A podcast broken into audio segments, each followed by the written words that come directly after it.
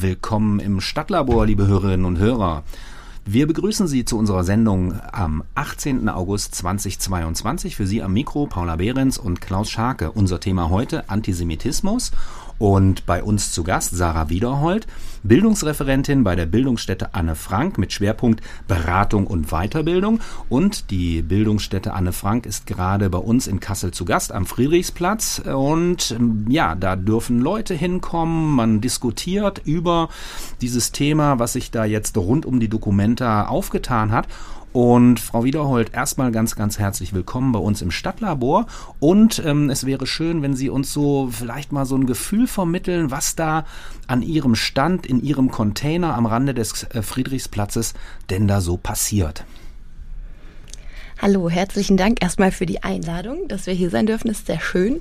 Ähm, zu unserem Stand, den wir betreiben im Rahmen der Dokumenta ähm, am Rande des Friedrichplatzes, wenn man so sagen möchte, kann ich Folgendes berichten. Wir sind da jetzt seit circa drei Wochen äh, im Einsatz, immer in wechselnden Besetzungen mit KollegInnen aus dem Team von der Bildungsstätte in Frankfurt und sind platziert quasi im Rücken des Werkes von Taring Padi, was abgehängt wurde, mit Blick auf das Staatstheater. Ähm, das heißt, es ist ein bisschen abgelegen, aber es kommen doch immer wieder Menschen vorbei und vor allem zunehmend ähm, auch gezielt, die in der Presse, in der Lokalen davon gelesen haben oder auch von ihren Sobats zu uns geleitet wurden. Und ähm, viel Laufpublikum haben wir auch, die dann durch unser Banner ähm, sich fragen, was wir denn auf der Dokumenta machen. Und die Gesprächsanlässe sind sehr unterschiedlich, warum wir aufgesucht werden. Also es ist zum Teil einfach einmal ein Bekunden, dass Leute sich freuen, dass wir vor Ort sind, um in den Dialog zu gehen und fernab von der auch sehr polarisierend geführten Debatte, die es medial gibt, wirklich versuchen, im Einzelfall nochmal mit den Menschen zu sprechen. Und das sind dann Fragen, ähm, ob wir das richtig fanden, dass das Werk ähm, abgebaut wurde auf dem Friedrichsplatz zum Beispiel. Wir kommen dann auch immer wieder zu Fragen der Kunstfreiheit, wie weit darf Kunst gehen, wie weit darf Provokation gehen oder Menschen bekunden sehr offen, dass sie keine Antisemiten seien, aber dann doch das Abhängen des Bildes etwas übertrieben fanden aufgrund solcher Kleinigkeiten. Ähm, das erleben wir auch bis hin auch zu ja rassistisch motivierten Argumentationslinien, die dann ähm, den Antisemitismus bei den anderen verorten, die ähm, jetzt eben durch ihre Kunst Antisemitismus zu uns bringen. Und da versuchen wir eben durch Einordnungen den Menschen so ein bisschen ähm, zu helfen, eine eigene Haltung ähm, zu bilden, wenn sie die nicht schon gefunden haben oder ihnen einfach eine andere Haltung von uns noch aufzuzeigen. Mhm. Vielleicht können Sie es mal an einem, an einem wirklich konkreten Beispiel irgendwie klar machen? Sie haben ja gesagt, äh, Abbau ja, nein. Also das wird zum Beispiel diskutiert. Ja, das ist ja eine sehr konkrete Frage und äh, viele, auch Künstlerinnen und Künstler, beispielsweise denke ich da jetzt an den ähm, Bund bildender Künstler. Die hatten gerade eine Pressemeldung in der HNA letzte Woche, dass sie sich gegen jegliche Eingriffe in die Kunstfreiheit äh, wehren. Es gibt Künstlerinnen und Künstler, die sagen, äh, wir hätten es hängen lassen sollen, also wir jetzt im übertragenen Sinne, um eine ja, um eine Diskussion, um eine vertiefende Debatte zu ermöglichen, nicht vielleicht an dem Ort, ne, sondern ähm, ja an anderer Stelle. Philipp Oswald, der sich viel mit der Dokumenta beschäftigt, mit dem wir auch ein Stadtlabor gemacht haben, ähm, hat den Wunsch geäußert, diesen Konflikt produktiv zu machen und sozusagen, also so, das heißt, ähm, ich, ich interpretiere das so, dass wir uns als Gesellschaft äh, darüber einen, einen Lernprozess erarbeiten, so schwierig das dann möglicherweise auch ist. Momentan sieht es nicht so aus. Also wie, wie, wie wird das so diskutiert und was sagen Sie? Also wie positionieren Sie sich im Bezug jetzt auf diese sehr konkrete Frage abhängen, ja oder nein? Also in diesem Punkt ähm, abhängen ja oder nein. Sie haben schon angesprochen, geht es dann viel wirklich um Kunstfreiheit, ja oder nein? Und es seien ja nur zwei kleine antisemitische Darstellungen gewesen auf einem Gesamtbild. Das ist dann häufig ein Argument, was kommt und auch eben der Wunsch hätte man es nicht hängen lassen sollen, um besser darüber sprechen zu können. Ähm, meine Haltung ist da aber eher, dass ich denke, es war richtig, das abzubauen, weil es einfach so unvermittelt im öffentlichen Raum stand, dass jede Person, die vorbeigeht, sehr unkommentiert damit konfrontiert wurde und das sehr unterschiedliche ähm, Lesarten dann natürlich anregen kann. Sei es zum einen, dass man eben betroffen oder gar retraumatisiert ist von diesen Bildern, die gezeigt wurden, oder aber, dass es auch auf einen Boden trifft sozusagen, wo diese, wo eine Bestärkung darin erfahren wird, dass man solche Symboliken weiter verbreitet. Ich kann noch mal kurz beschreiben, was überhaupt auf dem Bild zu sehen war, was die antisemitischen Darstellungen waren. Wirklich auf einem großen Wimmelbild äh, mit dem Titel People's Justice war unter anderem eben eine Abbildung von einem ja sehr in klassisch antisemitischer Tradition gezeigten Mann, jüdischen Mann mit einer ähm, übergroßen Nase, mit ähm, so äh, ja Greifzähnen, vampirartigen Zähnen und äh, Schläfenlocken und noch einem Hut, auf dem SS-Runen zu sehen waren. Und wir haben dort zum einen die Tradition, dass man eben diese Reißzähne sieht und eine Dämonisierung, eine Entmenschlichung dieser Person, die ähm, ja sozusagen für das Übel steht, für eine große Gierigkeit und dann gleichzeitig auch noch diese Täter-Opfer-Umkehr durch die SS-Runen auf dem, auf dem Hut. Ähm, was einfach auch eine, ja, eine Bildsprache ist, die eine Tradition hat oder eine antisemitische Linie, diese Täter-Opfer-Umkehr. Und das andere war eine Darstellung eines Schweins ähm, mit einem Helm und einem Davidstern obendrauf und mit Mossad ähm, beschriftet, was den äh, israelischen Geheimdienst darstellen sollte und äh, das Schwein aber eine ja ein, ein schmutziges Tier ist oder auch hergezogen wird, ähm, um Juden zu diffamieren und zu entmenschlichen. Und wegen dieser beiden Elemente ähm, ist die Diskussion entfacht und kam es dann auch dazu, dass es abgehängt werden sollte, einfach weil es überhaupt nicht kontextualisiert war, mhm. in welchem Zusammenhang diese Bilder gezeigt werden. Es kamen danach noch ein paar Erläuterungen dann auch von den KünstlerInnen selber. Auch letzte Woche ist nochmal ein neues Interview direkt von zwei Vertretern von Taring Party erschienen. Aber das zurückzukommen, nochmal auf die Frage, richtig, dass es abgebaut wurde, ja oder nein. Also, dass diese Elemente aus dem öffentlichen Raum entfernt wurden, sehe ich absolut richtig. Ich kann aber auch das Bedürfnis verstehen, dass man darüber nochmal ins Gespräch kommen wollte. Und da haben wir dann viele Diskussionen oder denken gemeinsam an den Stand dann auch darüber nach, was hätte eine Form sein können, wie man das tun kann, ohne diese Bilder zu reproduzieren.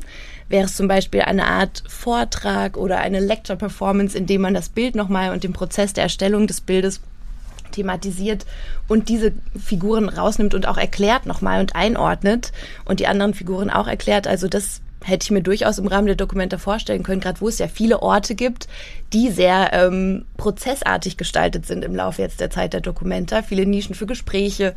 Ähm, genau, also das, den Gesprächswunsch kann ich durchaus nachvollziehen und auch in den Dialog mit den KünstlerInnen treten zu wollen. Mhm. Es, ähm, also, so, es scheint ja so auszusehen, ähm, als wäre dieses Banner, das hat glaube ich knapp 100 Quadratmeter, das ist ein ziemlich großes Teil, ähm, im Giftschrank sozusagen jetzt irgendwie äh, verschwunden sein und äh, gerade halt auch vor dem vor dem Hintergrund dieses ähm, Dialoges, äh, da wird ja ganz ganz viel vom globalen Süden gesprochen jetzt, ne? Also so und äh, was ähm, dass äh, diese Leute jetzt zeigen, äh, wie das so ist, das kann man ja auch durchaus kritisch sehen, weil den globalen Süden es so nicht gibt, ne? Und ähm, aber in meiner Vorstellung, in meiner Wahrnehmung ist es so, dass ich mir wünschen würde, dass ich sozusagen in einer moderierten, in einer begleiteten Form an einem Ort, der äh, sozusagen auch eben nicht im öffentlichen Raum ist, wie Sie das gerade beschrieben haben, dass man das nochmal tatsächlich in dieser Form versucht, produktiv zu machen. Und ähm, das scheint ja im Moment nicht so auszusehen. Ne? Und, und was haben Sie so für Rückmeldungen bekommen? Ähm, oder oder kann man, kann man das so sagen, ähm, dass es eine Mehrheit gab, die sagen, ja, okay, das machen wir jetzt weg? Ähm, oder und wir lassen es auch weg. Oder waren die Leute dann eher so drauf, dass man nochmal darüber reden möchte? Weil wenn wir darüber nachdenken, über dieses Thema Antisemitismus vom Abhängen, geht er leider nicht weg. Ja, also das stimmt. Also ich würde sagen, die Mehrheit der Menschen hat ähm, bedauert, dass es keine Dialoge mehr gab. Also und auch bedauert, dass eben mit dem Abhängen es ja jetzt nicht getan sei. Ähm, das Thema ist jetzt in der Welt. Ähm, dennoch, an der Stelle ist es manchmal auch noch besonders zu fragen, warum braucht es eventuell jetzt diese Bilder unbedingt nochmal sie zu sehen? Also sie sind ja überall im Internet, kann man es noch nachschauen. Und die Frage, mhm. wozu braucht es die nochmalige Reproduktion jetzt dieser kompletten, also dieser Darstellungen, was ja auch so einen gewissen voyeuristischen Touch manchmal hat. Man möchte es nochmal sehen und damit ja auch nochmal so einen Schmerz oder eine Verbreitung herbeiführen. Also das ist so ein bisschen fragwürdig, ob es ähm, die mehrfache Wiederholung dieser Bilder nochmal braucht. Ähm, was wir bei uns am Stand versuchen wir ja, diese Bildsprache zu erläutern und auch zumindest in der Nähe des Ortes des Geschehens zu sprechen. Was aber leider nicht gelungen ist, wäre tatsächlich nochmal ein Gespräch auch mit den KünstlerInnen. Ähm, das hatten wir auch mal vorgeschlagen, ob wir nicht anwerken ähm, auf der Dokumenta, die auch jetzt ja noch in der Diskussion stehen, direkt KünstlerInnen-Gespräche ähm, führen. Was vermutlich ja dann auch dazu führen könnte, ähm, das wurde zum einen ja in einem Statement auch von Ruan Grupa schon deutlich und auch von Taring Padi, dass ja diese Symbole, die dort gezeigt werden, die kommen ja eigentlich aus Europa. Sie sind irgendwie äh, nach Indonesien gekommen und ich nenne das äh, Land auch direkt, weil ich auch diese Konstruktion vom globalen Süden ähm, auch schwierig manchmal finde, wenn es zu vereinheitlich so dargestellt wird. Aber genau in Künstlergesprächen nochmal ähm, zu reflektieren, wie sind diese Symbole aus Europa auch im Zuge des Kolonialismus eigentlich nach Indonesien gekommen, denke ich, ist ja ein Thema, was bei dieser Dokumenta, die sich gerade mit Postkolonialismus beschäftigt, sehr spannend wäre. Ähm, und Bisher ist aber noch offen, ob es darüber noch eine Diskussion geben würde. Aber wir versuchen diese Fährte auf jeden Fall in unserem Stand auch aufzusetzen, sodass man nicht dazu kommt, den Antisemitismus jetzt zu externalisieren, also bei den anderen in Anführungszeichen zu verorten, sondern nochmal darauf hinzuweisen, nein, er ist hier auch in Deutschland entstanden und wurde vor allem hier ja auch mit diesen Bildern ähm, bis zur Massenvernichtung ähm, angewendet.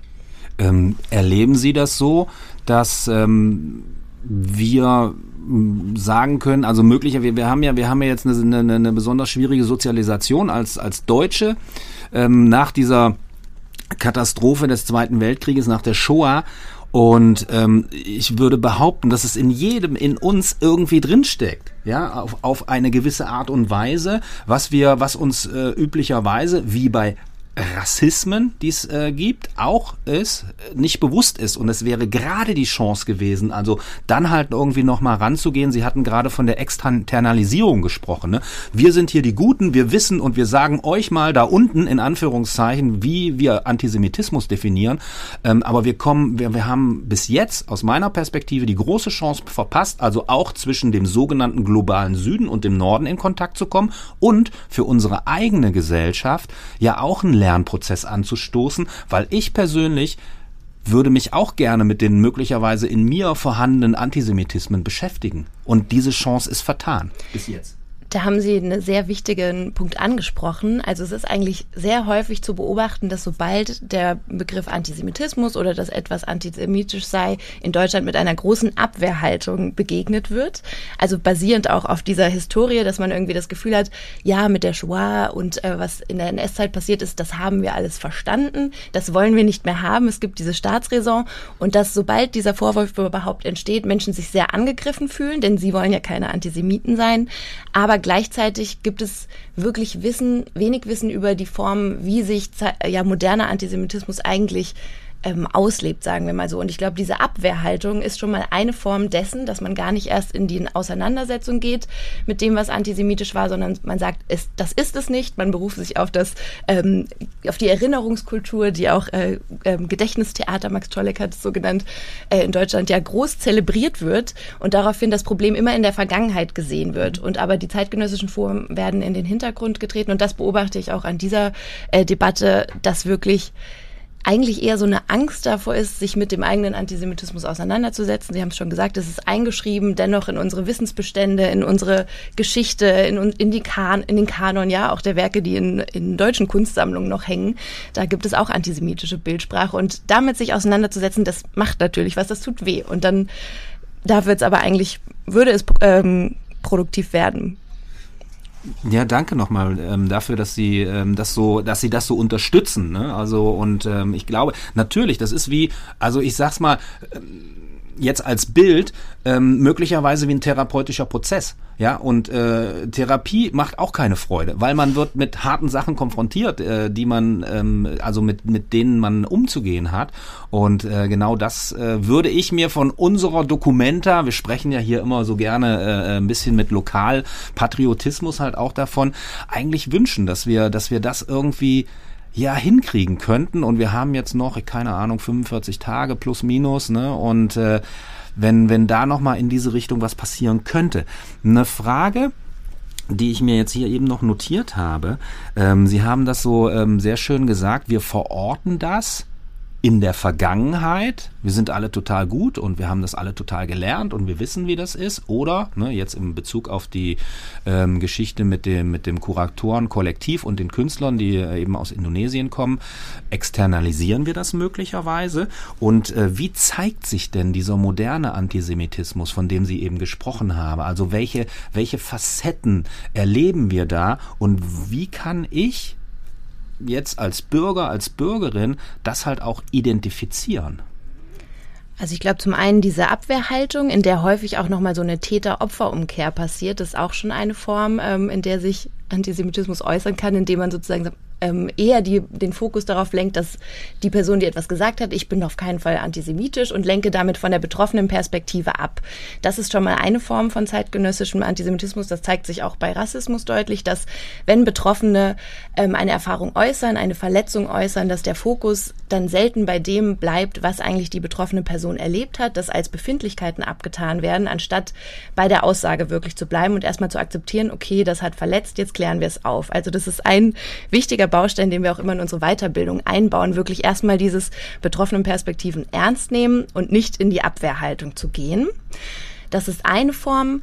Dann gibt es den sogenannten sekundären Antisemitismus. Das ist eben das, was sozusagen nach der Shoah noch passiert, auch in aber Formen, die ähm, Elemente daraus übernehmen. Also seien es zum einen noch diese Darstellungen, also in der Jüdinnen und Juden auf ein, einzelne Wesensmerkmale in der äußerlichen Darstellung reduziert werden. Ich hatte es vorhin schon anhand dieses Beispiels genannt. Ähm, eben diese Karikaturen, in denen sich immer noch große Nasen zeigen oder die Zähne. Ähm, das ist eine Fortführung des Ganzen und ähm, Gleichzeitig mischt sich immer noch etwas hinein und das ist auch eine große Unterscheidung nochmal zum Rassismus, weil das ist auch etwas, wo man sieht, dass das Wissen über Antisemitismus nicht so verbreitet ist, dass häufig Antisemitismus als eine Unterform von Rassismus auch verstanden wird. Und das ist ein großes Missverständnis, weil es ist eigentlich eher so, Antisemitismus hat Züge von Rassismus, in dem Menschengruppen eben auf bestimmte Wesensmerkmale reduziert werden und dadurch als anders gegenübergestellt werden, ähm, herabgewertet werden. Und beim Antisemitismus kommt noch hinzu diese Weltverschwörungstheorie, dass Jüdinnen und Juden sehr übermächtig seien und die Weltgeschicke in der Hand hätten. Und vielleicht kennen Sie diese Bilder von, von ein Kraken, die ähm, die Welt in der Hand halten, was häufig auch in der Kapitalismuskritik angewendet wird. Und das ist, ähm, da geht es dann auf jeden Fall auch in Richtung Weltbild schon, antisemitisches Weltbild, was zum Beispiel auch in den Zeiten jetzt der Pandemie nochmal verstärkt aufgetreten ist. Und das sind, glaube ich, Aspekte, die wenig ähm, präsent sind. Also dass es wirklich diese Überhöhung einfach auch gibt. Ähm, genau.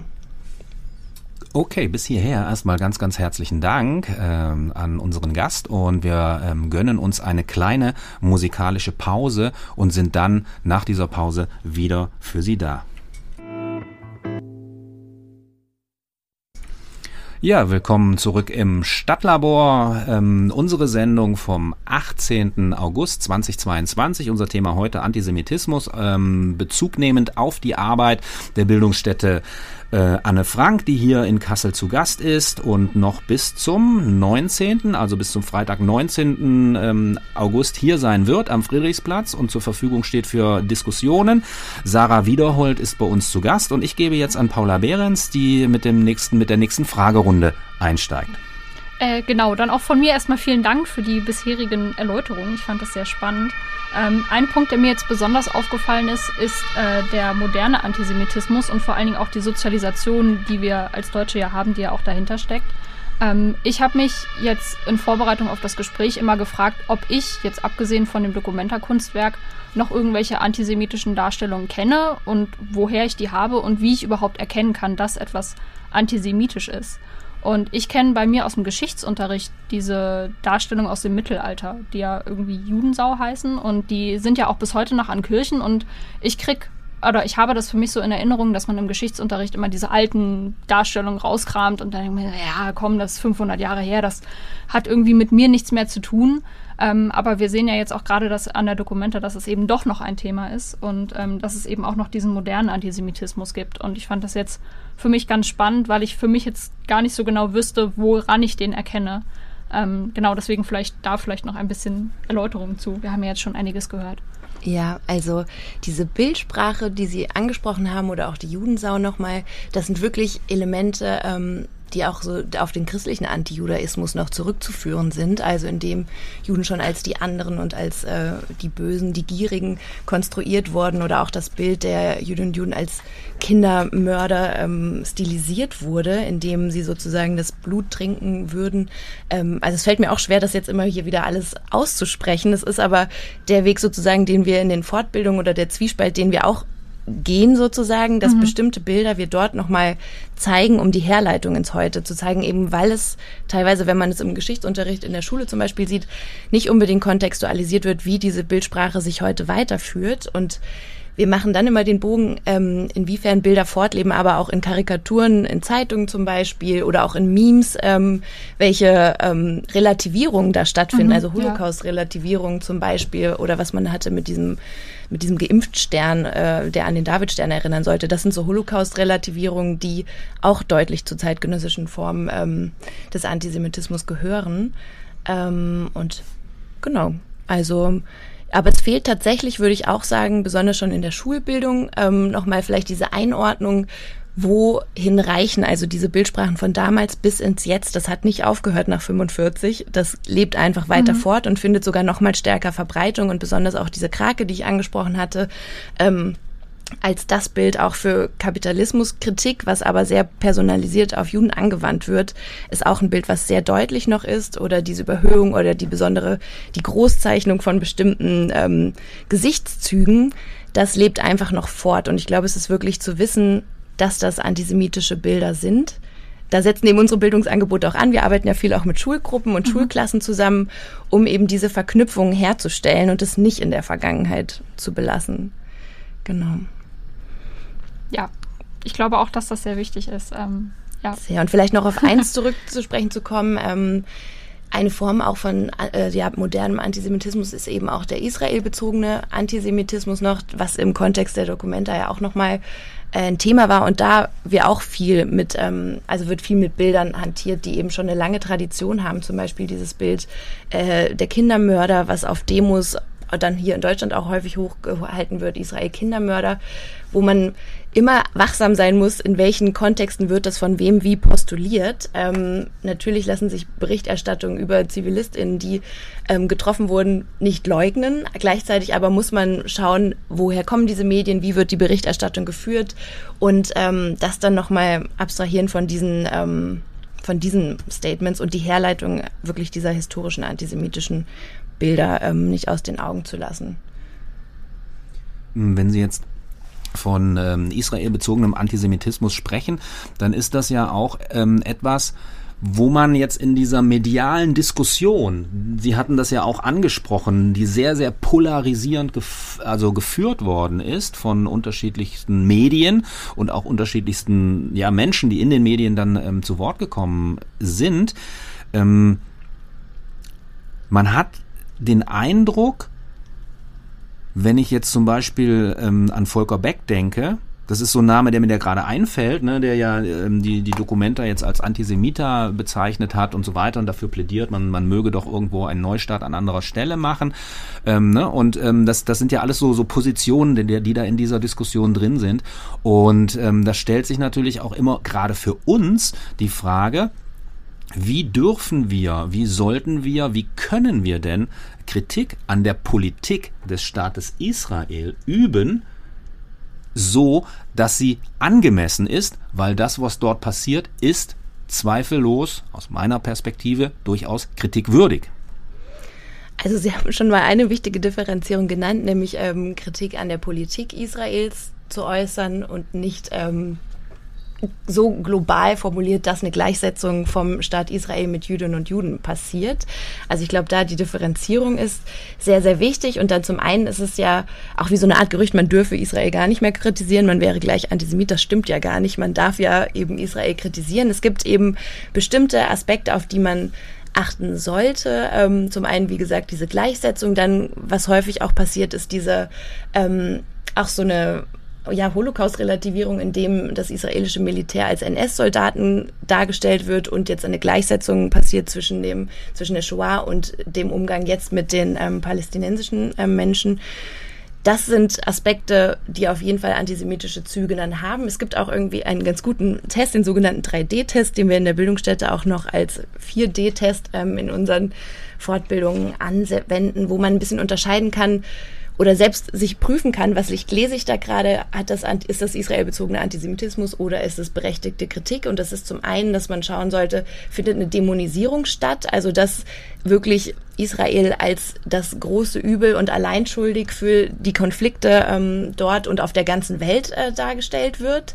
Also diese Dämonisierung ist äh, schwierig. Dann gibt es auch diese Doppelstandards, dass man die Politik Israels anders bewertet als anderer Staaten, also zum Beispiel auch in den umliegenden Staaten, den Umgang mit den palästinensischen Geflüchteten im Libanon oder in Syrien, wo zum Beispiel ähm, ja, Bürgerrechte an diese Geflüchteten nicht weitergegeben werden. Also die Teilhabe am sozialen Leben, an Sozialleistungen im Libanon es auch nicht gibt und da aber eigentlich immer nur auf Israel geschaut wird, wie gehen sie mit den Personen um ähm, anstatt auch die anderen Länder zu kritisieren. Und es ist ja so, dass in Israel auch ähm, arabische Menschen leben und dort auch Rechte genießen. Also das ist so ein Doppelstandard, der da angewendet wird. Und dann gibt es häufig auch noch die Delegitimation des Staates Israel. Also das ist ein Aspekt, auf den man schauen sollte, ob das in den Argumentationen stattfindet, dass die, dass der ganze Staat in Frage gestellt wird in seiner Existenz als einziger jüdischer Staat. Ähm, auf der Erde. Und das ist teilweise auch verklausuliert, manchmal in so Formulierungen wie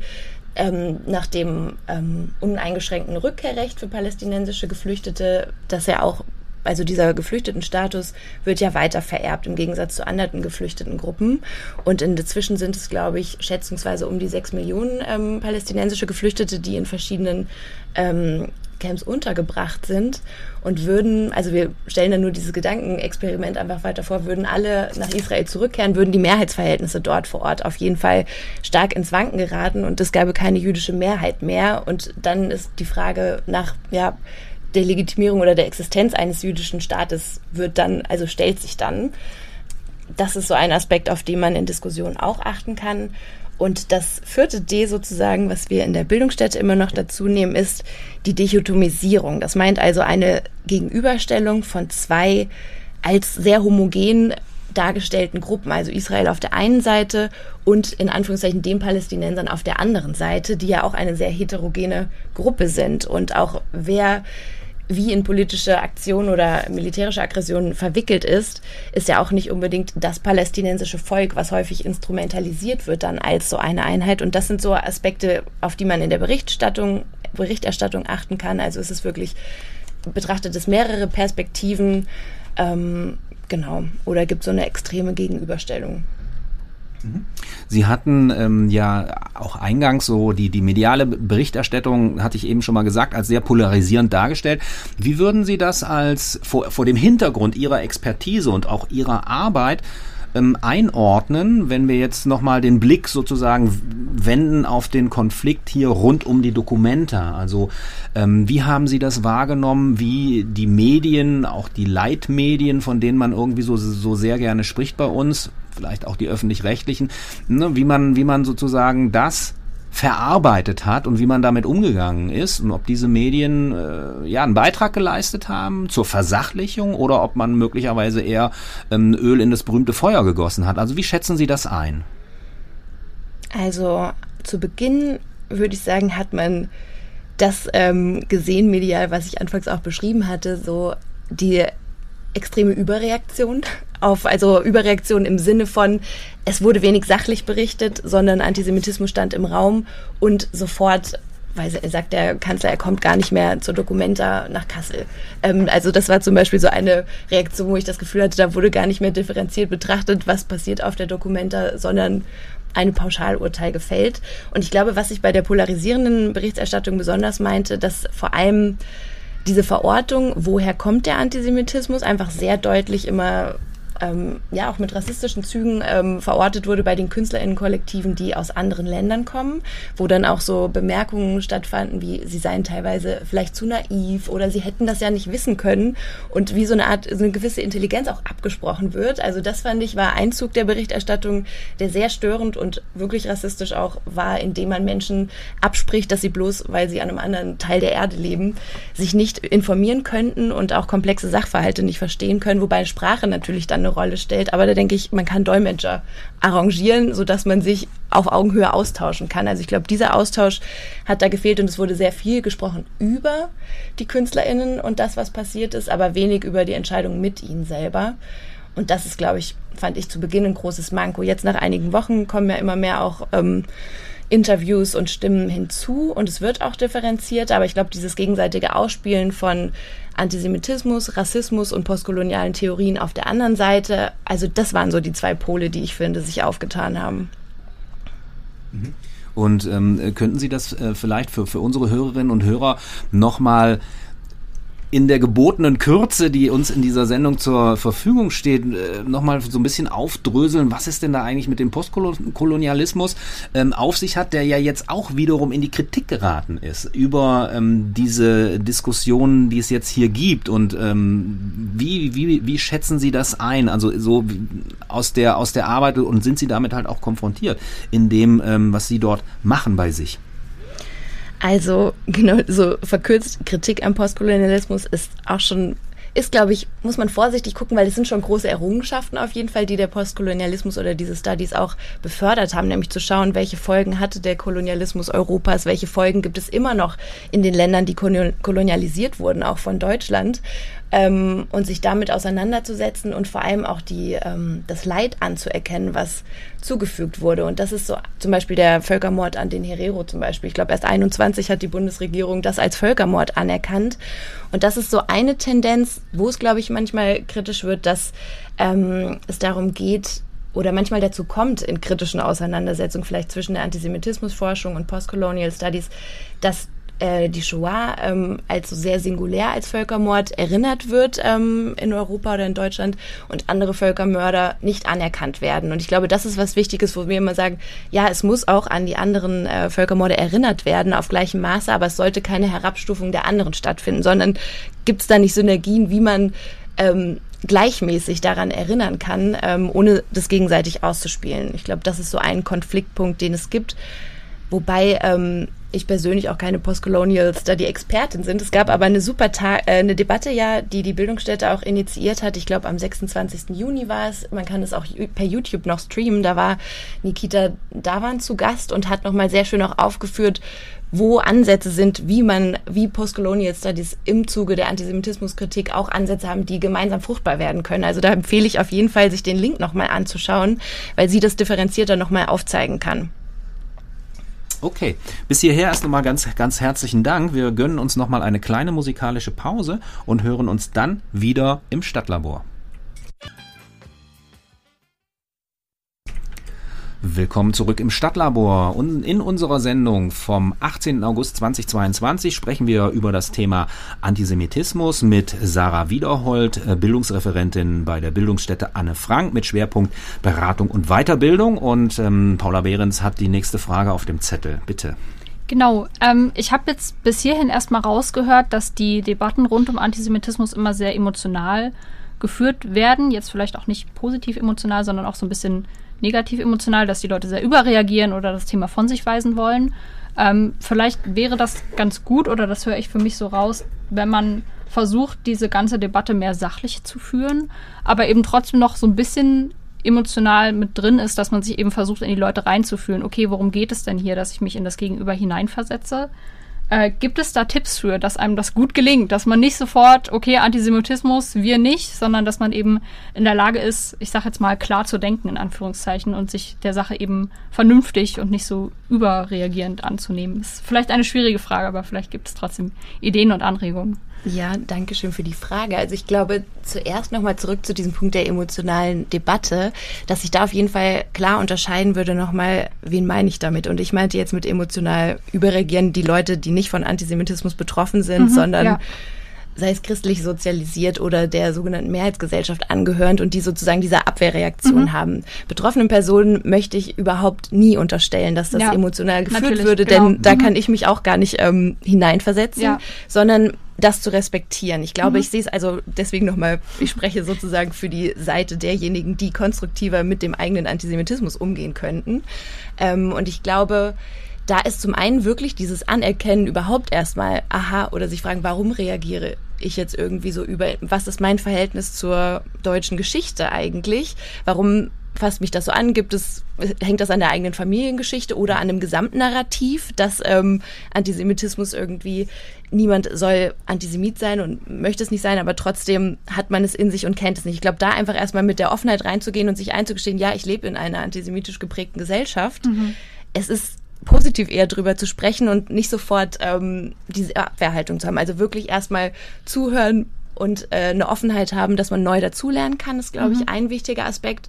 Das andere ist wirklich eine Offenheit gegenüber auch Perspektiven von Betroffenen. Das klingt dann immer gleich so, als wären sie immer betroffen. Ich glaube, das ist auch ein Problem, dass über Jüdinnen und Juden häufig als Opfer gesprochen wird und gar nicht so sehr als unabhängige Individuen in unserer zeitgenössischen Gesellschaft, die als AutorInnen in unserer Gesellschaft auftreten und einfach immer da wieder mit konfrontiert werden. Das ist ja auch schon so eine Form von diesem Othering. Und ich glaube, da einfach die Offenheit zu haben, das nicht zu machen, dieses Anderssein zuzuschreiben und dann selbst zu schauen, wo habe ich überhaupt Kontakt mit jüdischem Leben in meiner in meinem Umfeld sozusagen. Mhm. Welche AutorInnen lese ich? Wo kann ich mich informieren? Wie kann ich meine Insta-Bubble um andere Perspektiven erweitern? Ja. Also das sind so ganz kleine alltägliche Aspekte, die ich sagen würde, die dazu führen können, dass man höhere Sensibilität hat über auch die ähm, sozusagen die Unterschiedlichkeit von Jüdinnen und Juden. Das ist ja auch eine sehr heterogene äh, Gruppe von Menschen, also mhm. die häufig so vereinheitlicht wird als Gruppe. Und ich glaube, sich dem bewusst zu werden und sozusagen mit dem eigenen Unwissen konstruktiv umzugehen, anstatt sich zu verkriechen.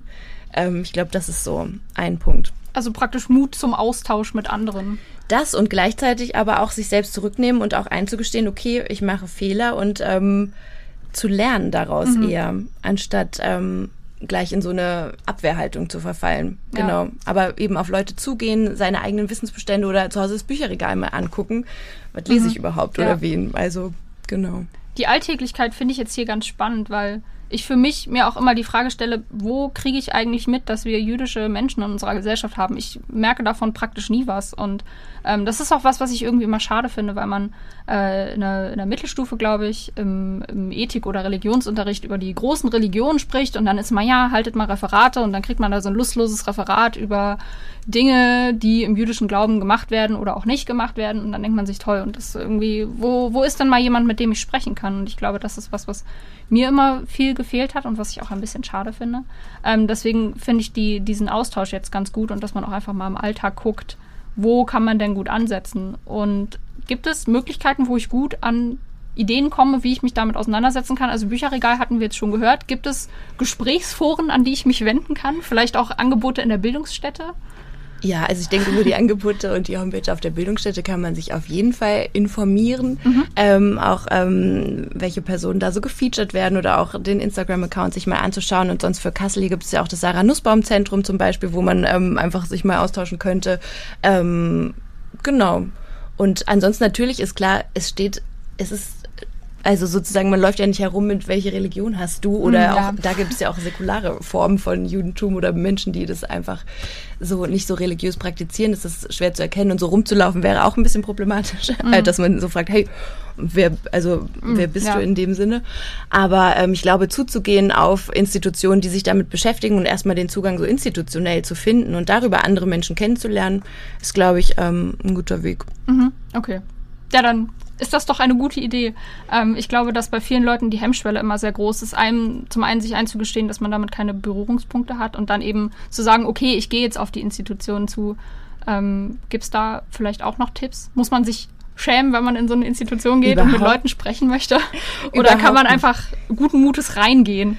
Also wir bei der Bildungsstätte sind ja wirklich dafür da, auch Menschen ähm, zu beraten und Weiterbildungen zu machen und im anderen auch wirklich diese Arbeit abzunehmen von Individuen, die das nebenher häufig ihr Leben lang mhm. machen. Also das ist ja, man kann nicht erwarten von jeder jüdischen Person, dass sie einem jetzt Dinge erklärt. Also dafür gibt es ja auch Institutionen, die dafür bezahlt werden, ähm, das näher zu bringen. Es gibt zum Beispiel, wir haben in der Bildungsstätte auch eine Ausstellung, das interaktive Lernlabor Anne Frank Morgen mehr, wo man ausgehend von der Geschichte von Anne Frank, die ja in Frankfurt auch gelebt hat, die ersten fünf Lebensjahre quasi in ihrer Nachbarschaft sich mit ihrer Geschichte in Verbindung setzen kann und sich dann so interaktiv mit einem Tablet durch die Ausstellung navigiert und bis hin zu, ähm, ja, auch zu Diskriminierungsformen heute ähm, mhm. dann schaut, wo wir sowohl Rassismus als auch ähm, Antisemitismus behandeln und auch für ja, mor morgen mehr Geschichten, also mehr Geschichten, die in der Öffentlichkeit gezeigt werden oder thematisiert werden, ähm, plädieren, dass man denen Raum gibt. Mhm. Ja. Also auch die Anknüpfung an die Historie wieder, die dann auch sehr wichtig ist. Was Sie auch meinten mit,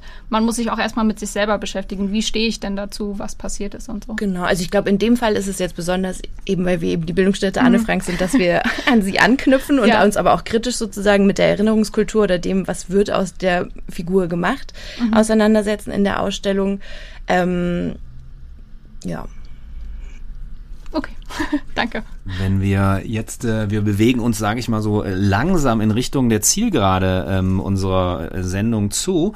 Äh, wenn wir jetzt nochmal sozusagen den, äh, den Bogen ähm, schließen zu, die, zu Ihrer Arbeit auf dem Friedrichsplatz. Ja, Sie waren ja jetzt einige Wochen dort, also das ähm, können Sie vielleicht nochmal ein bisschen konkretisieren, haben da Angebote gemacht. Die Angebote werden jetzt aufhören. Ich persönlich frage mich, warum hören die auf? Ne? Ich würde mir wünschen, dass ähm, diese Möglichkeit Möglichkeit, die sie anbieten, was sie hier sehr lebendig ja auch irgendwie ähm, berichtet haben, dass sie das bis zum Ende dieser Dokumenta fortführen können. Und ähm, vielleicht können Sie dazu noch kurz was sagen. Ja, sehr gerne. Also, dass wir dort stehen, auch mit diesem Container, das war auch eine Initiative der Bildungsstätte, um wirklich ein Gesprächsangebot vor Ort eigentlich noch zu schaffen. Es wird dankenswerterweise unterstützt von der Documenta ähm, im Sinne der Infrastruktur, dass wir eben diesen Container gestellt bekommen haben und auch mit einem kleinen finanziellen Betrag, der aber bei weitem nicht äh, unsere Zeit abdeckt, die wir hier zusätzlich zum normalen Arbeitsalltag verbringen ähm, und auch eben von Frankfurt aus kommt, ist das natürlich ein, wirklich ein Zusatzaufwand. Und wir schaffen es einfach so personell nicht mehr, das noch in dem Sinne weiterzuführen ähm, mit dem Stand. Äh, sind aber auch gespannt, wie es weitergeht bei der Documenta, ähm, was dort passiert. Also wir hatten auch verschiedene, hatte ich glaube ich schon gesagt, diese Angebote gemacht, ob wir Künstlerinnen-Gespräche auch führen bei bestimmten Werken, um auch wirklich diesem problematischen Begriff der Zensur oder so entgegenzuwirken. Also dass es eher darum geht, Bewusstsein zu schaffen im Umgang mit Kunstwerken, anstatt sie einfach wegzuhängen. Ähm, darauf wurde nicht eingegangen. Wir haben uns sehr gefreut, dass der Herr Fahrenholz, der neue geschäftsführende Direktor, eben auf uns zugekommen ist und wegen ihm sind wir jetzt auch noch eine weitere Woche da, weil er sich gewünscht hatte, dass wir die Angebote weiterführen und er auch den Gesprächsbedarf sieht. Auch einzelne Sobats kommen zu uns und schildern uns eben auch, dass es nach wie vor auch auf den Führungen rund um die Dokumenta noch viel Gesprächsbedarf ähm, zum Thema Antisemitismus und im Kontext der Dokumenta, sage ich jetzt mal, geht. Ähm, deswegen, wir sind auch gespannt, wie es weitergeht. Ich glaube, für uns kann ich sagen, dass es sehr spannende Erfahrungen nochmal waren, wie wir unsere Weiterbildung ähm, auch demnächst konzipieren oder welche Angebote wir jetzt konzipieren werden. Und ich glaube, nochmal viel mehr verschränkt die Themen Rassismus und Antisemitismus zusammen zu thematisieren. Einfach gerade weil jetzt so eine Lücke aufgeklafft ist dazwischen und ähm, es auch wirklich wichtig ist, nochmal zu betonen, dass KünstlerInnen ja auch rassistische Erfahrungen hier gemacht haben in Kassel, äh, die öffentlich weniger Aufmerksamkeit erfahren haben als jetzt rund um das Bild. Also das wollen wir nochmal betonen. Wir nehmen das auch wahr und greifen das auf. Ähm, dass das wichtig ist, vor allem in den vorrangig weißen Kulturbetrieben, die wir in Deutschland ja haben, die viele jetzt ähm, auch das Vorhaben haben, sich diverser zu ähm, aufzustellen, wobei man immer schauen muss, wie wird dieser Diversitätsbegriff dann auch benutzt. Ist das so ein schönes Label, ähm, was jetzt benutzt wird, oder sieht man es wirklich in dem, was es ist, nämlich eine Herstellung von gleichen Machtverteilungen und ähm, diskriminierungskritisches Arbeiten. Also ich glaube, darauf verstärkt hinzuwirken und ähm, zu schauen, wie können in Zukunft so wenn so etwas auftritt, wie kann das konstruktiver geführt werden? Ich glaube, da das Wissen noch mal stärker zu verbreiten, dass Menschen äh, sich in der Lage fühlen, eigenständig mit einem auftretenden Vorfall von Antisemitismus oder Rassismus auseinanderzusetzen und zu wissen, wie geht man damit um. Also ich glaube, das ist, was es wir weiterhin mitnehmen in unsere Bildungsarbeit. Also man kann sozusagen davon sprechen, dass auch diese Erfahrungen, die Sie jetzt gemacht haben, also konkret vor Ort in Ihrem äh, in diesem Container, der, der Ihnen zur Verfügung steht, und auch über diese Debatte, die jetzt neu dazugekommen ist, dass Sie das halt auch angeregt hat, nochmal neu darüber nachzudenken, wie Sie Ihre äh, Bildungsangebote ein Stück weit ausrichten. Verstehe ich das richtig? Mhm, genau, also ich denke, dass wir das auf jeden Fall verstärkt nochmal aufgreifen werden oder uns auch ja gespiegelt wird, welche also welches Wissen ist da? Wo sind Unsicherheiten über Antisemitismus zu sprechen und da wirklich nochmal auch einen Fokus drauf zu legen ähm, oder auch selbstbewusster an die Leute nochmal wieder heranzutragen, unsere Angebote. Also wir werden sehr viel eh schon nachgefragt, was super ist von öffentlichen Verwaltungen, Unternehmen, Schulen, aber auch verstärkt eben von Kultureinrichtungen. Und ähm, denke, dass da die Programme wir auf jeden Fall noch weiter auflegen werden. Es gibt auch zum Beispiel am 22. September, darauf kann ich schon hinweisen, eine weitere Online-Debatte zu dem Thema Kunst und Kontext, die auch per YouTube gestreamt wird. Da wird auch Hito Steil dabei sein und ähm, wir sind gespannt, was da ähm, noch herauskommt. Auf jeden Fall führen wir die Dialoge fort. Mhm. Und ähm, wenn wir das jetzt nochmal so, wenn, wenn Sie jetzt als Vertreterin der, der Bildungsstätte Anne Frank ähm, für sich überlegen und auch natürlich für Ihr Team, ähm, wie, wie könnte denn so eine Vision für ein Zusammenleben aussehen, wenn wir das irgendwie als Gesellschaft gut hinkriegen? Also ich glaube, das würde schon bei einer Überarbeitung, glaube ich, der Lernplä Lehrpläne ansetzen oder zumindest auch, was ja schon vonstatten geht, wirklich Bilderbücher, Kinderbücher anders aufzuziehen. Das sind ja wirklich Aspekte, die so in unsere Sozialisierung eingeschrieben sind. Rassistische Sozialisierung, antisemitische Sozialisierung. Und ich glaube, dass man da nicht früh genug anfangen kann, Menschen darauf, ja, also mit anderen Repräsentationen äh, zu konfrontieren und wirklich bei der Bildung anzusetzen und zwar schon von früh an und trotzdem auch Erwachsenenbildung ein bisschen wegzunehmen von dem Stigma, oh, weiß jemand was nicht, sondern ich glaube, dieses lebenslange Lernen in vielen Punkten und ein bisschen Abstand nehmen oder ein Bewusstsein für diese sogenannte White Fragility, also ja dieses sich angekratzt fühlen, wenn man in sozusagen seiner weißen Übermachtstellung mal kritisiert wird. Ich glaube, da einen lockereren Umgang mit und einfach wirklich das Respektieren von ähm, marginalisierten Stimmen. Ich glaube, das wäre schon mal ein großer Schritt, diese Erkenntnis, dass überhaupt ähm, diese Diskriminierung so strukturell in unserem Land verankert sind. Das ist, glaube ich, sehr, sehr wichtig. Das macht es nämlich leichter, dann über die individuellen Stru ähm, Diskriminierungen zu sprechen. Okay, dann ja, bis hierher ganz, ganz herzlichen Dank äh, an Sarah Wiederhold von ähm, der Bildungsstätte Anne Frank, Bildungsreferentin mit dem Schwerpunkt Beratung und Weiterbildung. Und ähm, ja, wir wünschen Ihnen natürlich von hier alles, alles Gute für das Fortführen dieser Arbeit, die Sie machen, dieser wichtigen ähm, gesellschaftlichen Arbeit und ähm, sind sehr gespannt, was dann noch ja, was wir da äh, als Gesellschaft insgesamt noch bewegen können. Und wir äh, verabschieden uns aus diesem Stadtlabor vom 18. August 2022 mit einer Musik und wünschen Ihnen, liebe Hörerinnen und Hörer, viel Freude beim Vertiefen der gewonnenen Einsichten.